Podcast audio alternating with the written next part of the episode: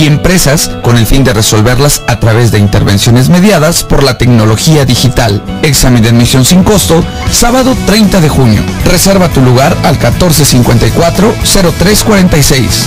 Tecnológico de Monterrey. Vive la experiencia de estudiar con nosotros. Frecuencia Tech 94.9 FM, transmitiendo con 20.000 watts de potencia y a través de internet en frecuenciatech.com.mx. 24 horas de cultura, información y entretenimiento. XHTech, la estación de radio del Instituto Tecnológico y de Estudios Superiores de Monterrey, generando su programación desde el Centro Internacional de Aprendizaje Avanzado del Campus Monterrey. Frecuencia Tech, conciencia en la radio. En la radio. En la radio.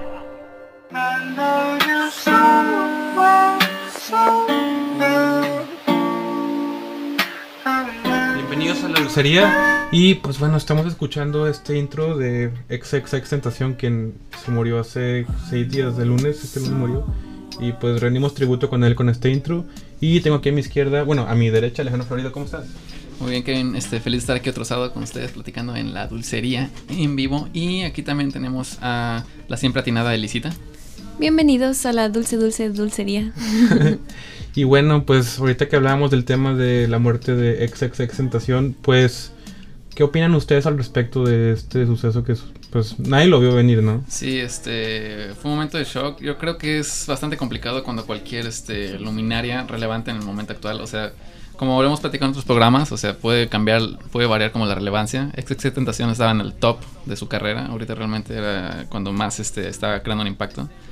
Y por eso mismo fue tan grande el shock, yo creo. Este, ¿Dónde estabas tú cuando...? No, pues estaba, estaba aquí en la escuela en realidad. Pero lo que más me impactó, yo creo que fue la edad en la que murió, porque pues murió a los 20 años. Normalmente uno no espera morir tan joven, ¿sabes? Y pues yo creo que marcó un precedente para la música, tanto positiva como negativamente, pero pues nos vamos a enfocar en lo positivo. Pero realmente lo padre aquí es que pues una estrella como él no siempre sale, o sea, es una persona que tenía como esto de hacer música de todos los géneros, realmente hacía desde hip hop hasta folk, hasta incluso reggaetón.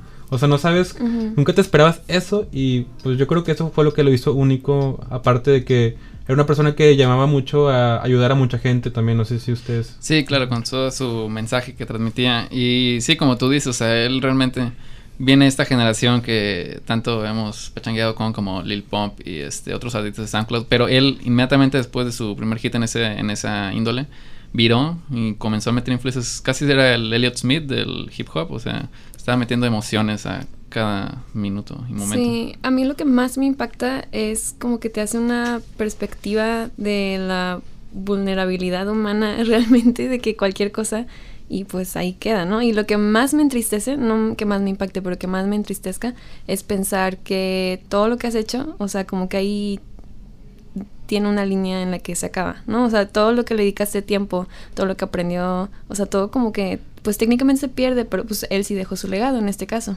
Así es. Probablemente es lo que más duele, ¿no? O sea, no lo conocemos personalmente, pero ver el futuro de alguien de 20 años, este, digo, 20 años es nomás un mínimo un quinto, un cuarto de tu vida, o sea, realmente tenía demasiado por explorar y conquistar en su carrera. Así es, yo, yo creo que muy pocas veces vamos a ver a alguien así tan grande que haya hecho tanto en tan poco tiempo. Y bueno, yo recuerdo haberlo escuchado hace como dos años, en 2016 más o menos, este que medio se puso de moda, pero como que más en lo underground, ¿no? Y de repente empezó a ser muy famoso. Pero de la nada salió e inclusive pues este siempre procuraba como que hacer ruido.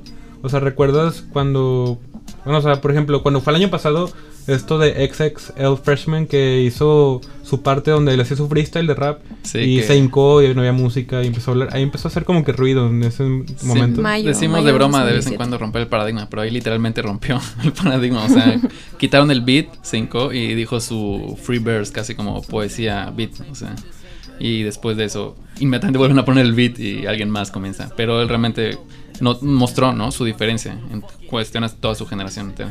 Así y en estas fechas venía empezando que tenía su tour, ¿no? El Revenge Tour, que pues también fue interrumpido, pero por la muerte de otro primo suyo. Algo así. Pero bueno, mm, pues descanse en paz, eh, XXX. Pero bueno, vamos a traer otros temas no tan tristes, quizás. Y bueno, pues eh, oigan a México, ¿qué opinan? es el mejor día de mi vida. No, estuvo increíble. Yo creo que este partido es el que más o menos confirma que no fue nada más un, un brinquito, ¿no? Lo de ganar a Alemania. Yo, yo vi perfecto. O sea, fuera de los errores que se están cometiendo siempre a la hora de definir, pues, el equipo estaba bien parado. La neta sí, y pues bueno, yo creo que también le faltó un poco, o sea, Ch- Chicharito siento que no tocando el balón, aunque metió el gol, lo sabemos. Más que que lo nada que en el de probó Alemania. Chicharito. Ahorita estuvo mejor. Siempre hace de las suyas sus errorzazos y luego hace algo clave que hace que el equipo salga adelante. Rafa Márquez no debería entrar ya.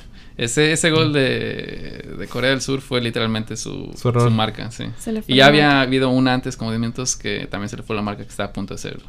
Esto pudo haber acabado como contra Holanda. o sea, pudo haber sido un. Bueno, 2-2 mínimo, digo. Ayer hablamos de eso que nosotros creemos que cuando México juega contra una potencia como lo es Alemania o Holanda, juega al tú por tú, juega grande, pero cuando juega con equipos como pues, Corea o Como estamos acostumbrados Japón. aquí de Panamá, Honduras, todo. así es, y no juega tanto al tú por tú y es, pasan ese tipo de cosas, como el gol que metieron casi al final del partido. Muy Exacto. agresivo todo el juego aquí con los coreanitos. Muy agresivo. Así Más es. cochino que ha habido en todo el mundial hasta ahorita, yo creo.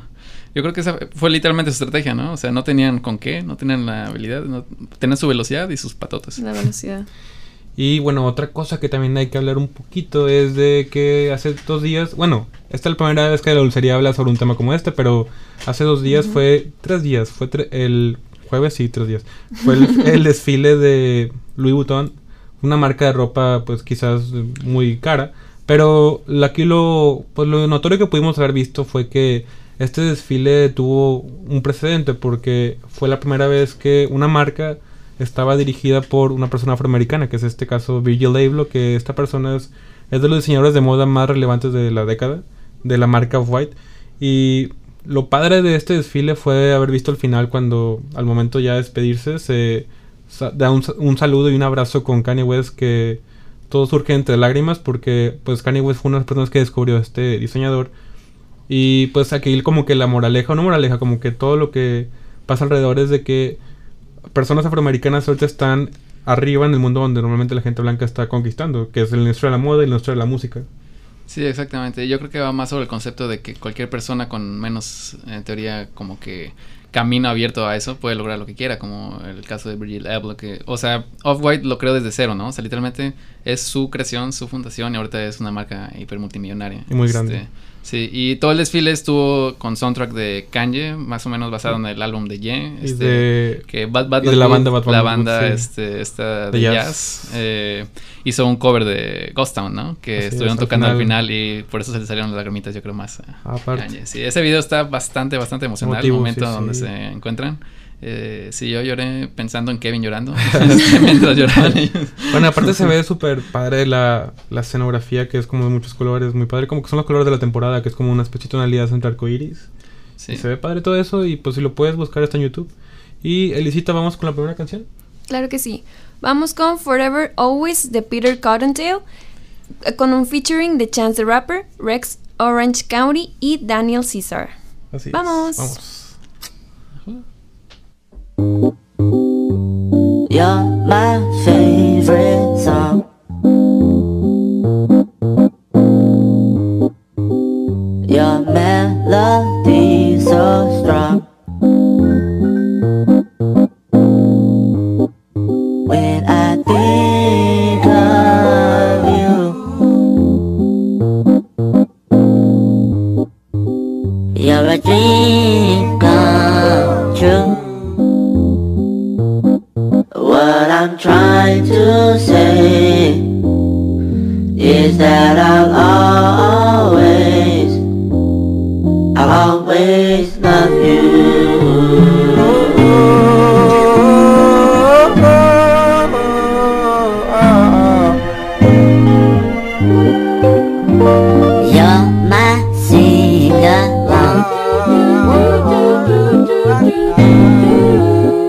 You're the only song on my iPod.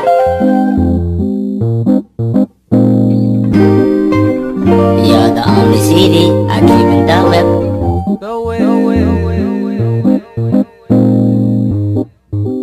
You're my number one song on every playlist. When I'm trying to say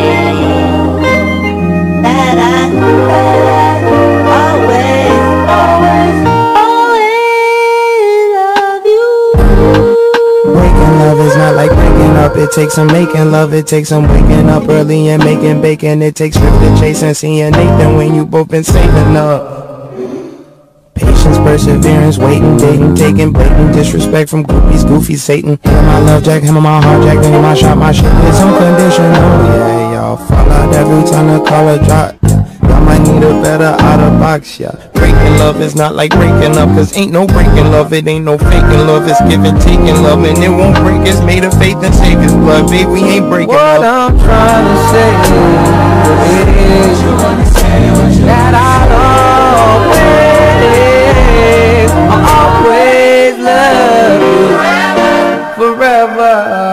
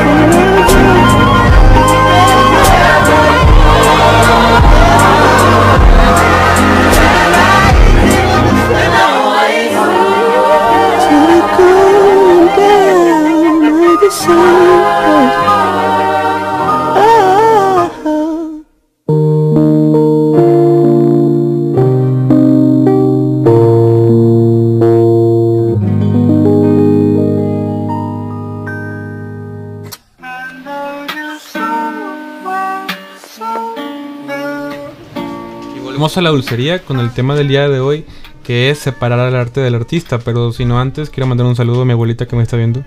Y bueno, eh, ha- hace rato mencionábamos mencionábamos el, el caso de Tentación, que fue un artista que pues tenía un- una gran cantidad de arte que había sacado. Pero hay mucha gente que, aun aunque esta persona hubiera muerto, eh, pues le tiraba un poco de hate por el hecho de que hizo cosas que realmente no somos nadie para juzgar. Pero aquí entramos en el dilema de hay que separar el arte del artista. ¿Ustedes qué opinan? Eh, yo creo que decir que un poco de hate es jugar la vara baja. Realmente la gente lo está odiando absolutamente y están este, intentando. Es una campaña de desprestigio como para destruir toda su imagen que tuvo en vida sin que él pueda defenderse. Y yo creo que es este. Es lo que uno de los temas que más hemos estado pensando en los últimos meses. Porque como bien saben, somos fanáticos un poquito una raya abajo de obsesivos de Kanye. Este. Y todo el- Ustedes han visto cómo estuvo el rollout para su último álbum, la campaña antes de Ye. Fue como un mes y medio desde que abrió su Twitter y comenzó a expresar. Primero como una semana y media de puro amor, 100%. Cada tweet era nada más. Hoy vete al espejo, sonríe y di. Ese es un compa campeón. Y la verdad todo está perfectamente positivo. Y hasta que llegó un punto en el que comenzó a extender su positividad hacia Trump. Este, comenzó a, a aclamarlo, a decir este que el concepto de cómo este él Llegó. había llegado a su éxito era algo increíble. Y ya platicamos en el programa pasado sobre cómo es, bueno, en el de Jen, ¿no? Cuando salió el álbum, este, de cómo realmente su apoyo hacia Trump es más sobre el concepto de que cualquiera puede tener éxito en esta vida y no tanto en sus Así es. cuestiones Mucha políticas. gente no entendía el mensaje, que el mensaje era realmente ese y es muy, muy padre entenderlo. Sin embargo, mucha gente que realmente quería como que, ah, Kanye es pro Trump y lo odiamos, pero que no tiene sentido el contexto de por qué odiarlo, ¿sabes? Así es. Y yo creo que ahí es donde empieza más este. Porque hay dos versiones de la de separar el arte del artista. Porque una es la de este milenio, realmente, de esta década, en la que la gente realmente lee un tweet y ese tweet eh, tiene como link a la nota, pero nada más leen el titular. Y esa es la información que se queda en sus. Sí. Y esa es, esa es la única información que entra, no entra en ningún contexto. Si es este, clickbait, ningún análisis. Ándale, no lo clickbait. analizas a fondo. Sí, eso es por- porque obviamente esos titulares son diseñados para que le piquen, pero aún así nada más leen el titular y le pican, este, no le pican. Entonces se crea como toda esta imagen entera del artista que realmente es en cierta forma irreal porque es fuera de contexto de todo lo que de ahora está sucediendo y es nada más una recopilación de titulares agresivos que son Así es, que es pura negatividad alrededor del artista. Sí, y yo creo que Kanye a lo mejor fue víctima clara de eso, porque como su comentario polémico a los esclavos, o sea, tenía un contexto y él explicó y hasta volvió a tuitear que no era eso lo que él estaba expresando. Y aún así la gente solo se quedó con la primera parte, o sea, en la que comentaron eso. Entonces yo creo que personalmente, eh, sí depende mucho de qué haya hecho el artista para separar al arte del artista. Por ejemplo, Kanye no creo que realmente se haya entregado a cualquier tipo de cosa negativa que hayan estado vendiendo sobre él. Creo que él... Y aunque lo hubiera hecho, yo lo hubiera separado. Sí, entonces, por ejemplo, en ese contexto sí, sí lo separo. A ver, ¿tú qué opinas? Bueno, es un tema que quizás es muy, muy polémico, pero yo, sin embargo, tengo una perspectiva de, por ejemplo, que el artista no hay que juzgarlo, pues porque realmente no somos nadie para juzgarlo. Realmente yo separo el arte del artista en el sentido de que, bueno, mucha gente en los 80 era fanática, o quizás todavía actualmente de Michael Jackson, pero al final de su carrera tuvo muchas alegaciones de cosas que él hizo, Ajá. a lo cual mucha gente mm, quizás no, no escuchó eso, lo que hizo. No sabemos si fue real o fue mentira, pero tuvo muchas alegaciones de todo lo que hizo Michael Jackson. Y sin embargo lo siguen escuchando. Pero yo siento que mm, en, este, en esta década tenemos como que más esta actitud de cierta como que hipocresía con los artistas como contemporáneos. Hipocresía es la palabra. Y- Exactamente. En el sentido de que no, de que no juzgan a artistas como de la época de Michael Jackson o otros John artistas Lennon, como ¿no? Frank Zappa o Gigi Sí. Allen. Eh, pero si juzgamos a los contemporáneos, bueno, no hablo de mí, hablo en general. De mucha gente que los, que los juzga. Pero siento que en cierto modo no hay que juzgar tanto al artista si te gusta mucho su arte, claro. O sea, no tienes que amar su arte si no te gusta, obviamente. Yo creo que, o sea, piensen bien en los proyectos. Por ejemplo, si piensan en una persona como Kanye, este, ves todos sus, sus sencillos, sus discos, sus álbumes. Y, o sea, tienen ese trasfondo, o sea, de que vienen de una personalidad creativa, o sea, son complejos. Entonces, si te pones a pensar, este, ¿cómo sería la mente de alguien que crea ese tipo de, de proyectos, o sea, de arte? Es, obviamente también viene siendo compleja, entonces sí, pues tienden tal vez a crear más polémica por lo mismo de que, o sea, tienen como que toda esa capacidad, pero tampoco siento que se debe de mm, volver flexible la línea entre lo moral y lo inmoral, o sea, también tiene que, o sea, no por ser muy mm, opinionados, este eh, y capaces, o sea, deben de decir, no, o sea, yo, o sea, como soy mm, este en esta en esta forma mejor, este puedo tener esa libertad de que o sea, romper esa línea de lo moral. Sí, es lo que estoy diciendo. O sea, porque, por ejemplo, estamos jugando con lo más light, hablando de lo más light que es Kanye. O sea, realmente, técnicamente Ajá. él no ha roto ninguna regla de la moralidad, este, o al menos de la que. Bueno, estaría entrar en unos temas de filosofía, ¿no? Sobre qué es la moralidad y qué no, pero este. Claro, esa es mi clase de ética de octavo semestre. 101. Este, pero, por ejemplo, ya, o sea, para poner yo creo que el, el ejemplo de lo más oscuro y entender donde sí amerita eso, yo creo que es como con artistas como Bill Cosby o, o- Louis C.K., Woody Allen. Sí, o sea, llegan a niveles de donde dices es totalmente reprochable su actitud, o sea, tanto que no puedes ni siquiera separar. Sin embargo, va por la misma línea, que realmente si tú eres fanático, o sea, yo no, yo no voy a juzgar a nadie, pero si tú eres muy fanático de Bill Cosby, que te encanta su comedia todavía, y sucede todo lo que está pasando ahorita alrededor de Bill Cosby, o sea, si te gusta Bill Cosby, no como que deberías dejar de ver su serie, ¿sabes? Porque siento que pues, con esto que estamos hablando de separar el arte del artista, va más allá de, porque hay mucha gente que toda la vida, desde niño, pues nada más podía ver series de Bill Cosby. He escuchado de mucha gente que nació en la generación Z que pues lo veía de niño y se alteró demasiado el entender todo lo que está pasando alrededor. Entonces, de alguna manera, siento que sería como cierta cosa hipócrita el dejar de verlo solo por el hecho de lo que hizo, ¿sabes? Ah, ok, bueno, esa sí es que esa es la diferencia. O sea, una cosa es tú por decisión propia no verlo como con el sentido de no apoyarlo y no, no este, ser parte de eso. Y otra cosa es que tú mentalmente estés viendo este pequeño Bill y no puedas sacar esa idea de tu cabeza. Eso es algo que tú realmente no controlas tanto y es vas de la mano con lo de separar el arte del artista. Entonces por eso yo creo que lo que digo del espectro es en el que no puedes separarlo es dependiendo del nivel de grave del asunto. Este, pero es un espectro totalmente Pero ¿cómo puedes de medir qué tan grave es? Exacto. Porque O sea, hay muchos tipos de, de delitos que... Yo creo que definiría ejemplo, de cada persona, Ajá. 100%. Si lo ves y desde un principio tienes prejuicios, pues lo analizas como que, pues al fin y al cabo de esa manera, ¿no? Pero, o sea, si adquieres esos, esos, no prejuicios, pero ya como que características, o sea, las, te las dicen de que cuando ya conoces todo, es como que ahí se crea el conflicto. Pero pues no debería ser si lo ves de manera objetiva, supongo. Así es. Bien, amigos, ustedes son 100% libres de hacer lo que les dé en esta existencia mientras no le hagan daño a nadie. Entonces pueden ver este pequeño Bill todo lo que quieran sin que este. Creo que ya no lo pasan en. Nickelodeon, ¿verdad? Pero es No, más que no nada creo. por mercadotecnia.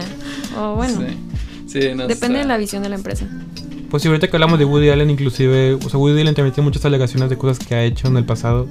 Y sin embargo, sigue haciendo películas y las sigue nominando al- a los Oscars porque realmente Siguen siendo igual de buenas. Bueno, sí, todavía siguen la misma línea como que estructuralmente bien hechas, ¿sabes? Pero así es, es lo mismo que te comentaba, que hay gente que no divide el arte del artista. Por, por ejemplo, muchos actores que salen en las películas actualmente de Woody Allen eh, siguen saliendo en las películas de Woody Allen a pesar de que están a favor del movimiento Me Too. Sí, y los atacan en Instagram y todo, ¿no? O sea, creo que la última fue con Timothy. esta. Ándale, también le- o sea, que lo cuestionaron mucho en las entrevistas cuando estaba ahorita haciendo este su rueda de prensa el año pasado.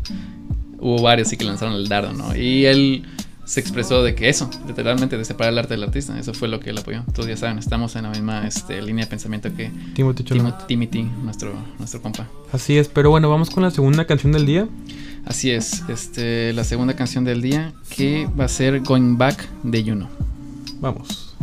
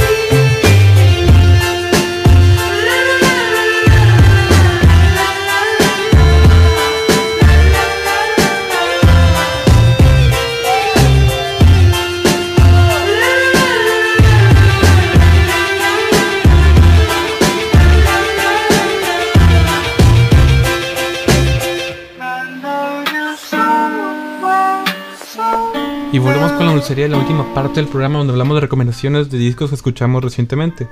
Y bueno, quisiera empezar yo porque tengo como alrededor de seis cosas, pero que realmente las Vaya. diré muy breve, muy breve. ¿Te divertiste esta semana? Arráncate. Bueno, eh, la semana Dale. pasada, durante el programa, una hora después del programa, salió sorpresivamente el disco de Beyoncé con su esposo Jay-Z. Así es, todavía no puedo borrar Tidal. Así es, se llama Everything is Love de los Carter, porque pues es la familia de los Carter, porque se la de Jay-Z. Y es un disco muy padre, es un disco de ocho canciones que es muy padre como para escuchar si vas ahorita manejando rumbo a la carretera.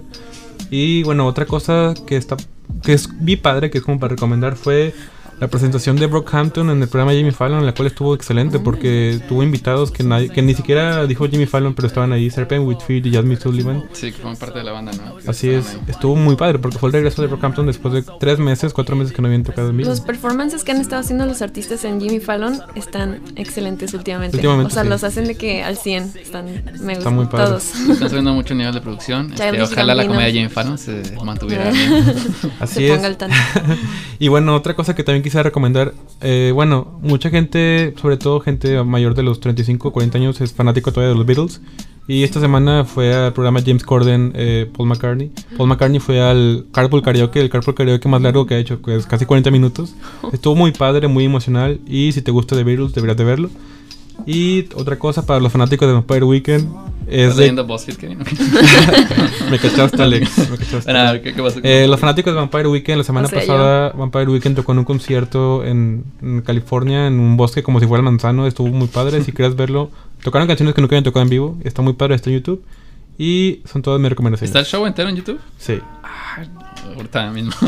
Nada más vi el setlist y la verdad fue un setlist perfecto que resume su carrera. Literalmente, si este mañana se separan, ese show define, yo creo, todo lo que han hecho. Así es. Eh, yo les quiero recomendar el, esto ya es de hace un mes, creo, el álbum de Juice WRLD, el de Goodbye and Good Riddance. Eh, había estado platicando con Kevin de que, bueno, ya hicimos literalmente un episodio sobre el emo rap trap Rap. que está ahorita así como de De moda. emocional, este, son canciones melancólicas en beats como este, igual de melancólicos, pero medio melódicos, nostálgicos.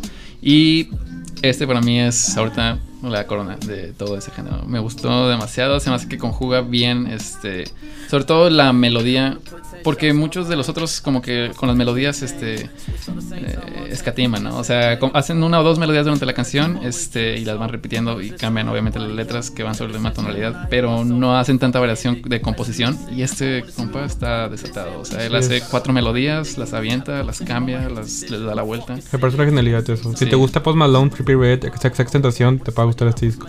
Así es. Y a mí me gustaría este, recomendar. He estado viendo un canal de YouTube de una. mm, Hace como videos y tutoriales de maquillaje. Se llama C. Chen Makeup Holic. Este, y la verdad, o sea, todos sus videos, la edición, el concepto está completa y totalmente diferente a todo lo que he visto. Llevo como 7 años viendo videos de maquillaje, tutoriales, Samantha Maria, Lisa Aldrich, Mutual Fan. O sea, he visto varios de todos y como que siguen la misma línea. Pero esta chava literal está haciendo revolución. Este, tiene mucha influencia coreana, pero todas sus estéticas están wow. O sea, sí se los recomiendo mucho que lo vean si les gustan los videos sobre maquillaje. Me ¿Es Eh, coreano? Ella nació en Estados Unidos, pero se llama Si Chen Chan y su papá es de Hong Kong. pero se va por la tendencia coreana. Tiene, tiene rasgos asiáticos, o sea, faciales, pero no nació allá. Ah. Pero sí tiene ascendencia.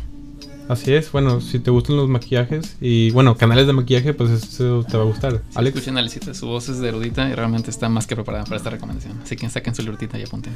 Así es, y bueno, nuestras redes sociales son, si quieres escuchar nuestro podcast, lo puedes escuchar en iTunes. Y si tienes Android, es en Double Pod y se llama La Dulcería, tal cual. Si lo buscas, es La Dulcería. Y bueno, mi Instagram es Candy Candilín, L-E-A-N. Y Alex, Eh, sí, pueden escuchar el material que hago como productor musical en SoundCloud. Mi nombre artista es Late Ride y pueden encontrar como soundcloud.com slash late-ride. Y shoutouts a Sean Mendes. A mí me pueden buscar en Instagram, mi red social favorita, la verdad, en el momento. Y es como Elisa Florido, así nada más. Y pues pueden checar mucho mis Insta Stories, que son las que más le dedico tiempo. Así es. Y bueno, antes de despedirnos, nos vamos con la canción Issues Hold On de Diana Taylor. Es un nuevo disco que sacó hace dos días. Y si vas rumbo al Festival Machaca, pues ponte bloqueador, toma mucha agua y ve a J Balvin. Hasta luego. Bye. Bye bye.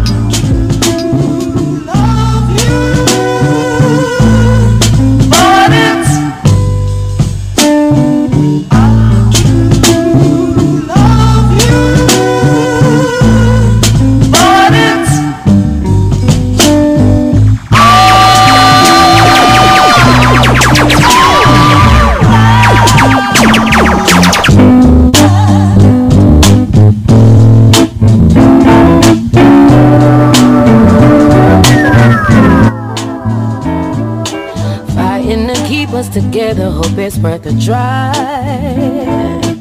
You ain't always been an angel, but heaven's on our side. I got my demons too, I know just how you feel. You can be real with me, that's why you're still with me. Can't hide behind a carrots on the diamond ring. I don't even if you lie to me, cause there ain't much that gets by me these days. I say Don't give me no reason to go through your phone. This is deeper than me, you and other women. This is daddy issues. Oh, this is years putting out when the wrongs I miss. So hold on,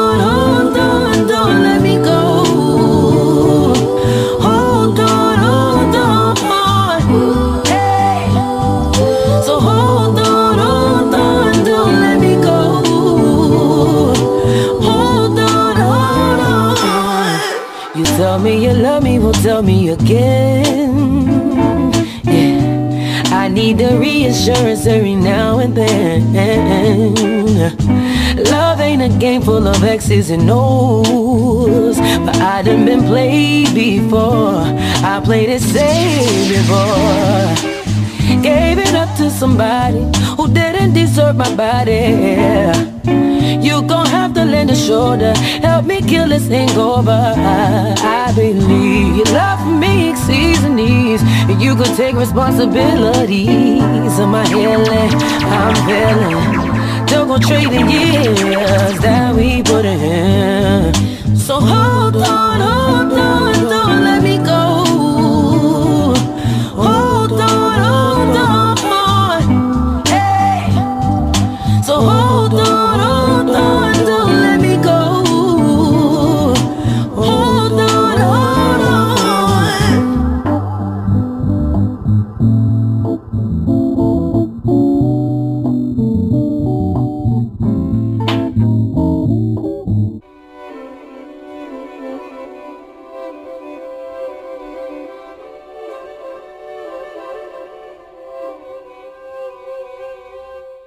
Tu estación, tu frecuencia. Frecuencia Tech 94.9 FM. Habla José Antonio Mid. Sabemos que lo que cuenta es el esfuerzo, que si queremos que a nuestras familias les vaya bien, hay que trabajar y hay que trabajar duro. Este ejército que está hoy aquí, este ejército que cuando le dicen que no se puede, contesta que sí se puede, con esas ganas y con ese entusiasmo, vamos a ganar. Vota por mí, candidato por la coalición Todos por México. PRI. Habla Ricardo Anaya. Mientras no haya consecuencias al más alto nivel, seguirá aumentando la corrupción. Por eso propongo una fiscalía autónoma que investigue al presidente Enrique Peña Nieto